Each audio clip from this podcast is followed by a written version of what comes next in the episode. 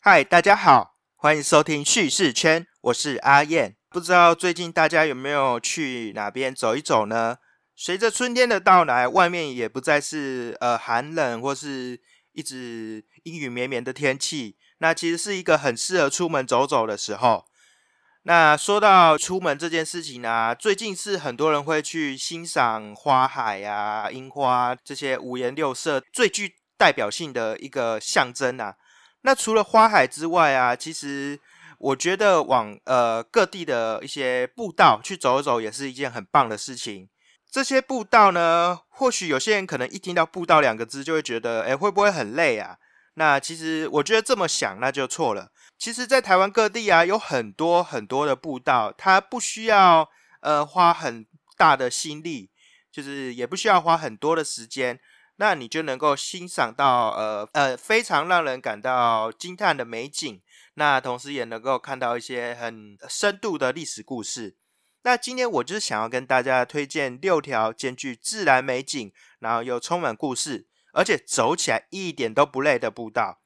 那有的步道呢，只要十分钟就能够欣赏三百六十度的山海景致，那有的还能够见证像是近来最热门的呃。《傀儡花》这本书的历史轨迹，那有的真的是美到会让你舍不得离开。那就让我们开始走进步道，一起来认识这六条散落在台湾各地背后步道它的故事吧。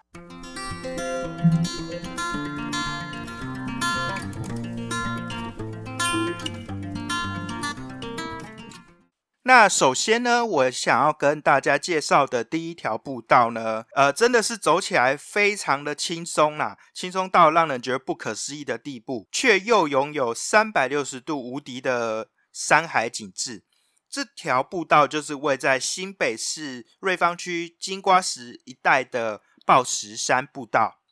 那报石山步道顾名思义，就是在日本时代呢，报石山曾经设有警报器。那作为空袭警报的呃通知啊，然后还有作为一个呃时间的一个告知吧，那因此叫做报时山。其实这条步道它的位置，交通位置也是非常的方便，你只要到那个劝济堂停车场就可以到这条步道，因为这条步道就在劝济堂停车场的旁边啊，不论是自己开车啊，或者是搭公车。都可以很方便的到达这个地方。那这条步道到底有什么特别的呢？就是因为它这条步道整体长度两百公尺都不到，竟然还能够拥有整个水晶九地区的壮阔山海景致。你站在这条步道上呢，你就可以看到水暖洞聚落啊、金瓜石聚落啊，还有九份的山城啊，那还有。往前看去就是阴阳海的独特的双色调的一个海洋的景观，还有往右边看去就是呃金瓜石地区那个翠绿的山峦，然后你仔细看的话，你就可以看到呃其中一个比较高峰的地方，最上面有一个很像茶壶形状的石头，那个就是五耳茶壶山。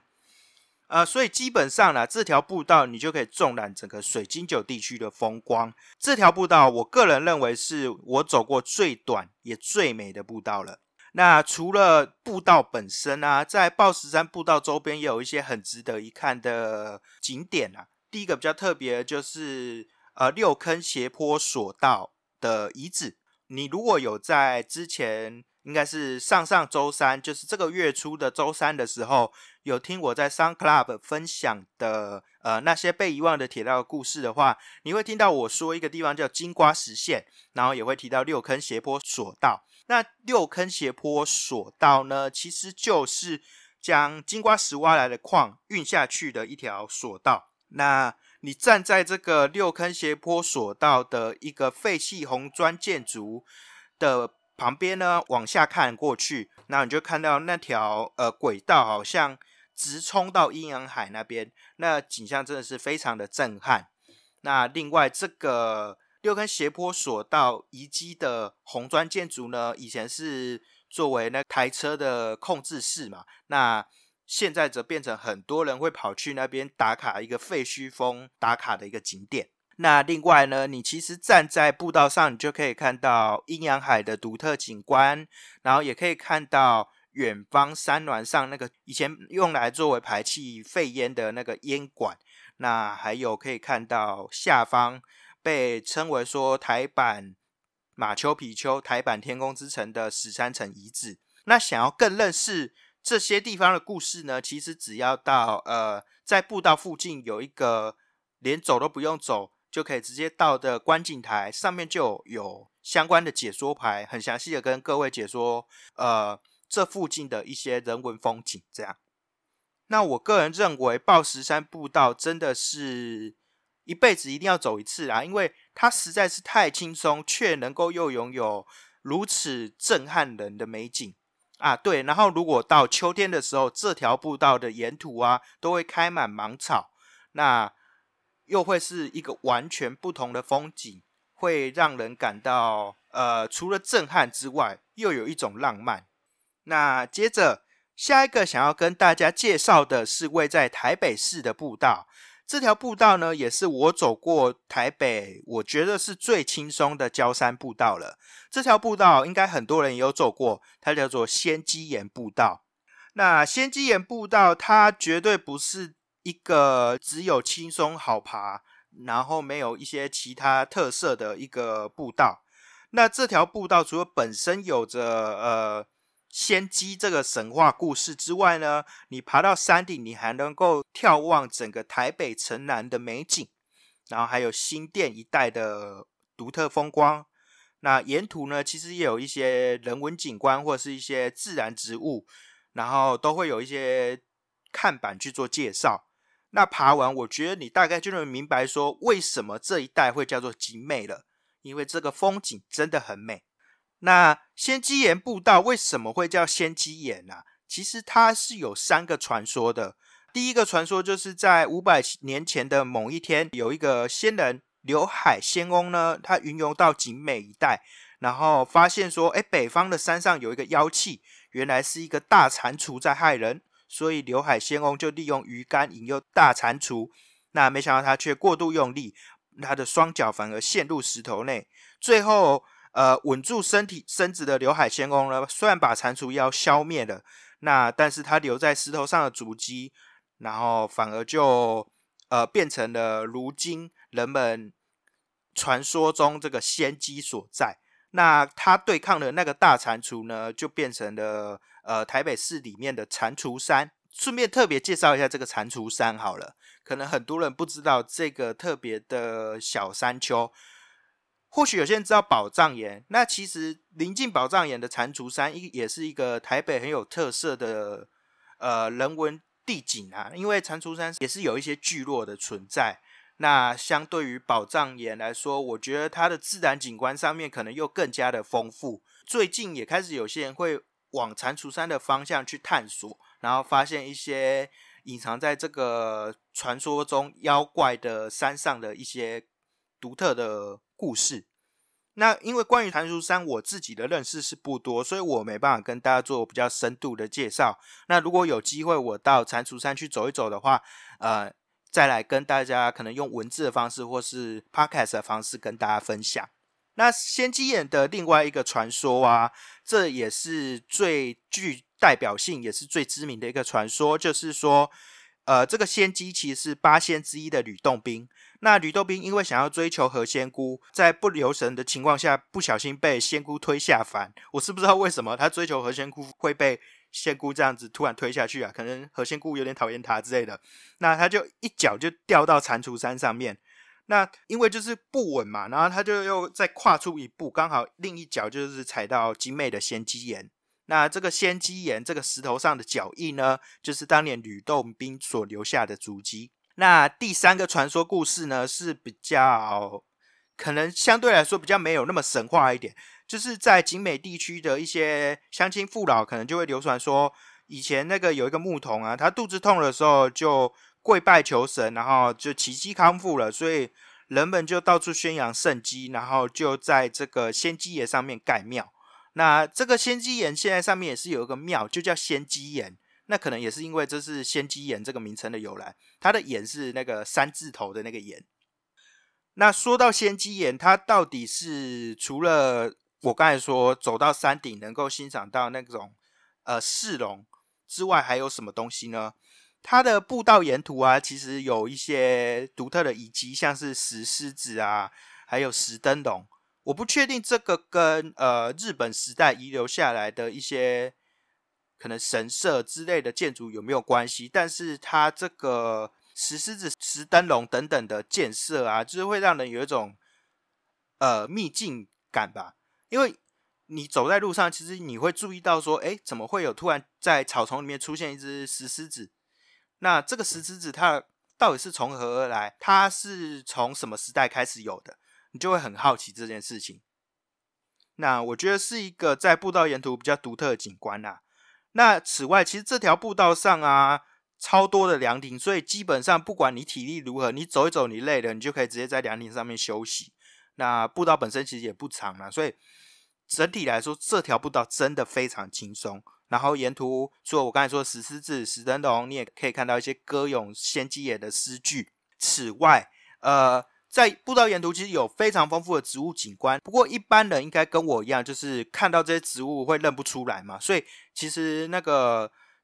他们都有特别做一些呃比较热心的人士、一些团体，他们都有做一个招牌去介绍说，哎，沿途的一些蕨类植物啊等等的。那我是觉得你就这样慢慢的走，然后一边呼吸着新鲜的自然空气，然后一边看着这些介绍，那其实是一件非常。会让你感觉到收获很满、收获满满的一件事情。那刚才也有说到嘛，就是仙姬岩还有这个庙。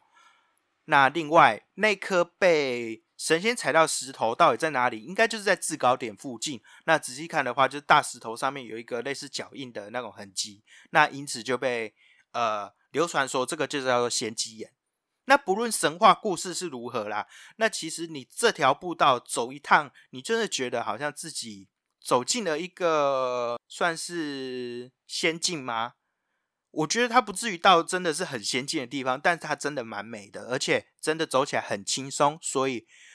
是你如果是住在台北或是来台北玩的时候，很值得一走的一个步道。而且它离捷运站也不远，你从那个捷运景美站啊出站之后，大概走一小段路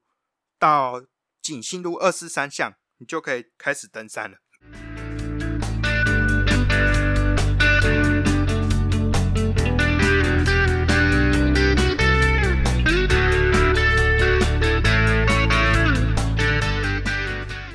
那第三条想要跟大家分享的步道是在海边的步道，它是位在苗栗通宵的虎头山步道。那其实，在全台湾各地有各式各样的虎头山啊，就是虎头山这个名字非常常见。但是我觉得苗栗的虎头山应该是最特别的一个虎头山吧，应该说是苗栗的虎头山是一个相对于其他虎头山的来说比较有特色的一个虎头山。这个虎头山不高，只有九十三公尺，但是整个虎头山的沿途啊，你就可以欣赏到一些独特的人文景观。然后走到顶端，你还可以看到整个三百六十度的海景啊，还有一些乡村的美景。这样，那虎头山步道啊，我是觉得可以说是苗栗最高 CP 值的秘境步道了。你走在这条步道上，可以看到呃日式。的神社遗址，那走到顶端可以看到一些呃与历史相关的纪念碑或是大炮等等的史迹，然后还可以欣赏到三百六十度的通宵滨海美景啊！怎么说都应该走一次。其实最值得一看的点，应该就是很多人会特别就是停留，然后这边拍照啊等等的。呃，通宵神社遗址了，在步道的前段啊，你就可以看到保存相对完整的通宵神社遗址。那这个通宵神社其实是建于一九三七年，它的保存完善度应该在台湾来说算是相对来说比较高了。呃，虽然它其实有很多的部分的一些建设已经被摧毁了，然后或是被改的有点不太一样，像是拜殿被改的闽式的屋顶，然后被拿来做忠烈祠。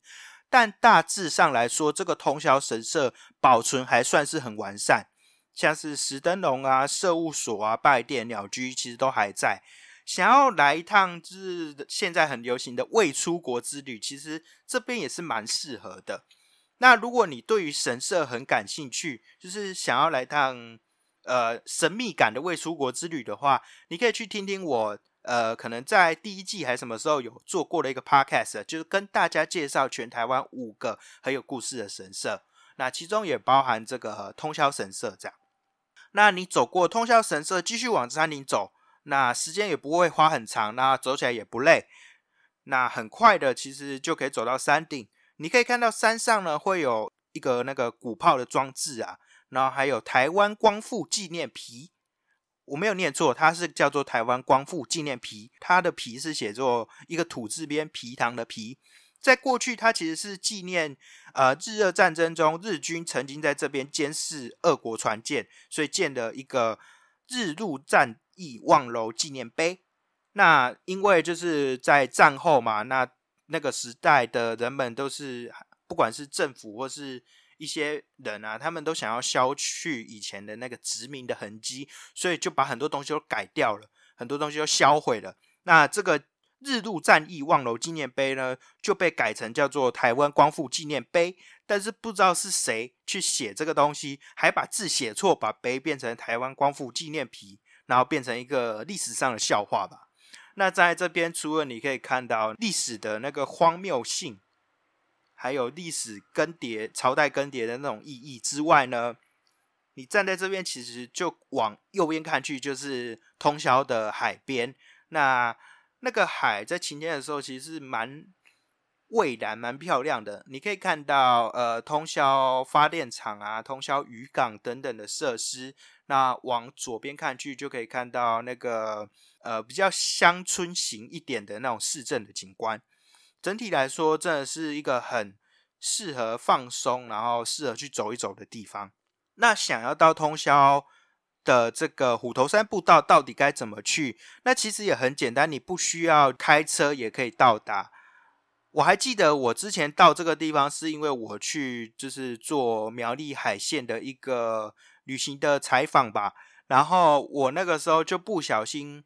坐高铁坐过站，所以没有跟上那个我们的媒体团，所以呢，我就在坐火车，然后第一次从火车坐到海线的通宵车站，然后再从通宵车站步行到通宵国中，经过通宵国中之后，再走到虎头山公园。这段路其实没有很长啦，所以呢，我还是就是刚好在。呃，虎头山公园这边赶上了，在刚好在采访的媒体团，那还好，刚好那次工作就还蛮顺利的。这样，那刚才都是讲一些中北部的嘛，现在就直接让我们往南边走到高雄。那在高雄啊，其实有一条步道，我个人也觉得非常的推荐。那其实对很多北部、中北部的一些小朋友来说，可能是。以前的呃校外教学曾经有去过的一个地方，然后就算不是小朋友啦，可能很多人都一定去过，就是旗津这里。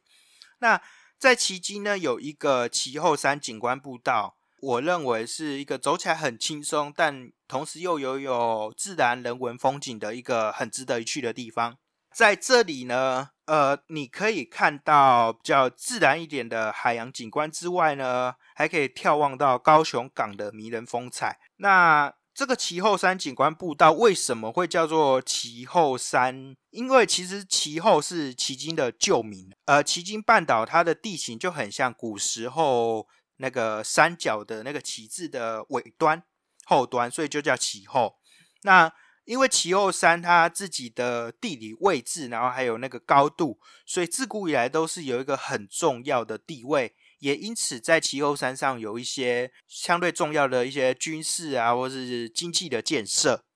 那你从奇后山步道要怎么走？就是一开始你会经过原本是战备隧道的星空隧道。这个星空隧道就是里面会有一些呃很美的一些发光的艺术啊，然后还会有一些彩绘啊，这样。那走过星空隧道之后，你就可以到了有着相对比较原始海景的奇经关峡。那从这边看出去的海景，我是觉得可能跟你在呃。前面就是可能奇经比较多人的地方看出去的那种风景又不太一样。那在那个隧道出口旁啊，其实有一个玛雅各纪念碑。那这个纪念碑就是纪念当初从高雄登陆台湾的呃玛雅各牧师嘛，那他带给南台湾很大的一个贡献。这样，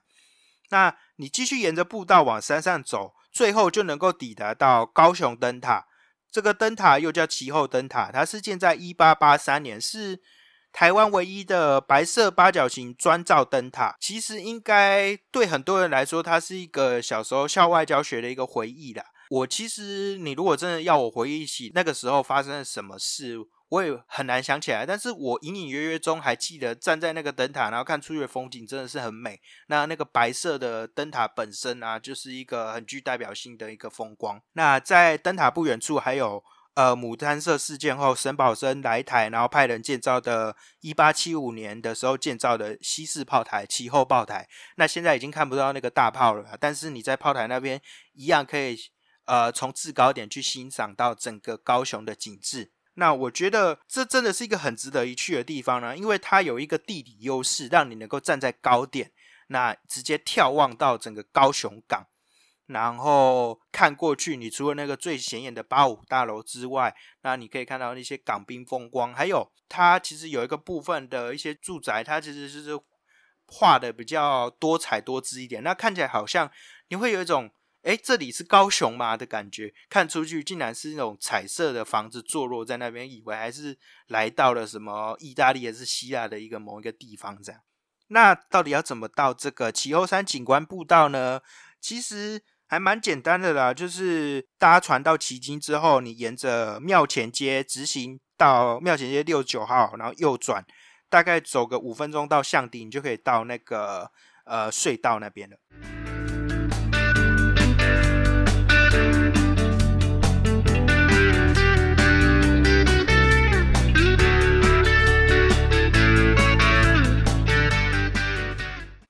接下来要跟大家介绍的。就让我们一路往南，直接到屏东。在屏东的海参馆啊旁边，其实有一个在历史上算是很关键的地方，叫做龟山。那这个龟山呢，其实全台湾各地都有这样的名字嘛。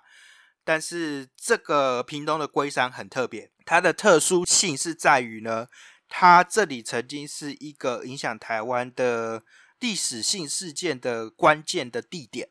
那也跟就是。之后公式会上映的旗舰戏剧《斯卡罗》有关。那这个《斯卡罗》其实就是改编自那个医师陈耀昌他的小说，叫做呃《傀儡花》嘛。那最近白灵国也有开始在呃做这个《傀儡花》读书会。那你除了读这个《傀儡花》这本书之外呢，有机会你也可以直接到呃屏东车城恒村这一带去走一走，然后去探访《傀儡花》的。呃，历史的轨迹，然后还有它的故事。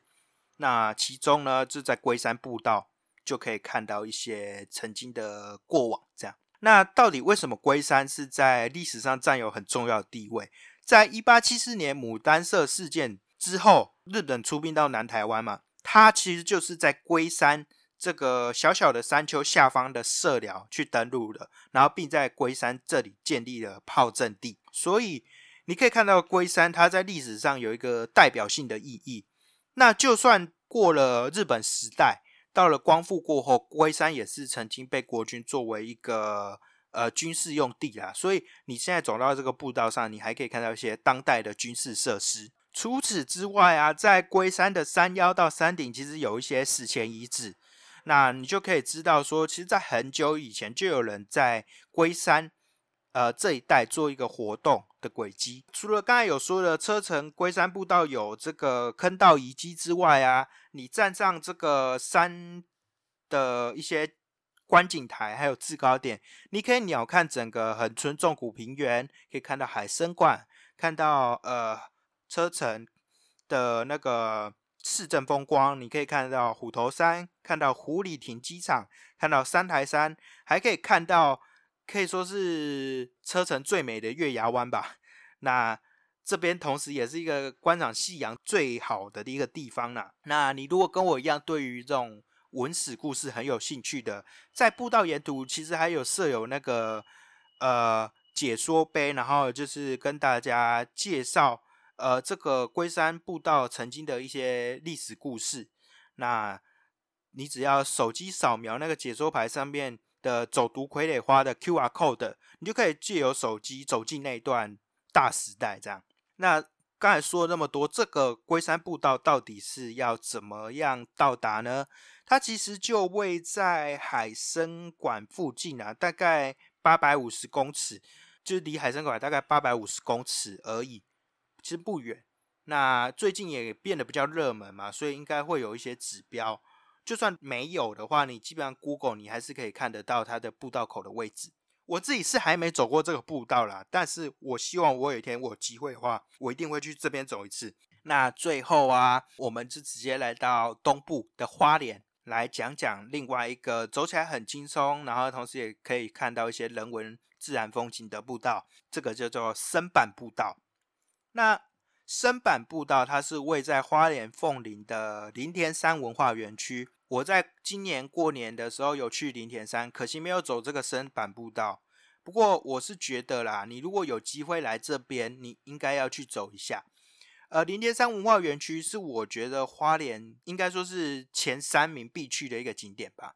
因为它不只是一个有一个那种山林环绕的那种呃舒适的那种景观啊。那主要是因为这里曾经是算是台湾一个很大的一个林业聚落，那甚至有什么花莲小九份啊这种称号啦，所以它这边其实是充满着很多人物的故事的，所以有机会的话一定要去林田山文化园区看一看。那我自己也有在网站上那个时候写了林田山文化园区的一个简单的文章介绍，那大家如果有时间的话，也可以到我的网站。你只要搜寻叙事圈，然后再搜寻黎天山文化园区的话，你就可以看到我当时候拍了一些照片，然后一些简单的一些心得这样。那回过头来说，这个深板步道，它是由当地的居民自行新建的一条算是朝圣之路的步道。它的出口跟入口两侧旁边都有呃教堂。那这条路整个又叫做苦路巷。那你走在这条路上，除了那个自然的呃森林之外呢，你还可以看到一些比较宗教意象的一些指示牌。那走到景观的一个呃观景台呢，还有一个十字架，就是有一个耶稣受难像这样。那从那边看过去啊，其实可以看到整个林田山文化园区，让你从一个完全不一样的新高度去。纵览整个林田山文化聚落，那我是觉得这个步道你最好是在大概走完下面的整个园区之后再走上来，然后从上面看下去，你又会有更多不同的体悟啦。那除了林田山的这个聚落之外，你还可以看到那就是万里溪啊，还有后方的山峦，然后感受到说，哎，这整个林田山带给人们的那种。很难形容，但是就是会让人很爱的那种无与伦比的魅力。那基本上呢，要到林田山文化园区，其实最方便的还是可能开车或骑车啦。那当然，从花莲火车站搭乘台湾好行，也可以到林田山文化园区的门口。那我是觉得，如果你真的有来有到花莲玩的话，你一定要到这边走一走，绝对不会后悔。那今天简单的跟大家分享了呃六条有故事、有美景又很轻松的步道。那希望大家真的有时间的话，能够到这些地方走一走、看一看。然后，毕竟这些步道它其实花费的时间不会很长，那也不会让你走起来很累。如果错过的话，我是觉得真的是很可惜的。特别像是我刚才有说到，像是虎头山步道啊，或是豹石山步道，这些真的是走起来你不会流什么汗，但是又能够有那个让人惊讶到不行的景观，可以说是 CP 值超级高啦。那其实这样的步道不止六条，在台湾还有很多，只是我想说。就是要讲，真的，一讲就讲不完，所以呢，我还是把它稍微浓缩一下，最后选出了六条我自己认为比较有呃故事，然后比较有景观、比较有代表性的步道。希望大家呃有空的话，出门可以到这些步道去走一走。那除了呼吸自然空气之外，也能够认识更多台湾在地的故事。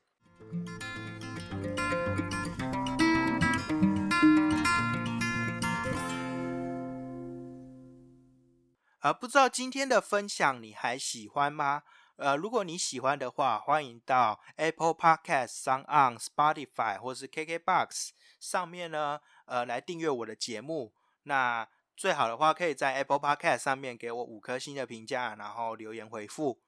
那呃，我现在除了就是有呃文字的网站嘛，还有这个 Podcast 节目之外呢，现在叙事圈其实在呃 Clubhouse 或是 Sun Club。这两个语音聊天的平台呢，我有时候也会出来做一个聊天室的，呃，开一个房间。那希望就是大家能够一起来聊聊。呃，目前来说的话，如果是三月在 Sun Club 上面，就是每周三都会跟大家介绍那些被遗忘的铁道的故事。然后在 Clubhouse 的话，则是每双周六不定期就会跟大家分享一些旅行啊，或者是美食啊等等相关的议题。那有时候啊，也会不定时的上来，可能开个跟大家讨论一些相关的一些时事啊，或是呃比较可能历史啊等等的相关的议题。那希望大家都能够来上面聊聊天，多一点互动啦。因为我是觉得有时候就都自己一个人讲，其实。除了就很容易口渴之外，那也是觉得好像就少了那么一点什么。希望能够多看到大家的一些互动，然后彼此就是多认识更多这样。那差不多今天的故事就到这边，那我们下次见。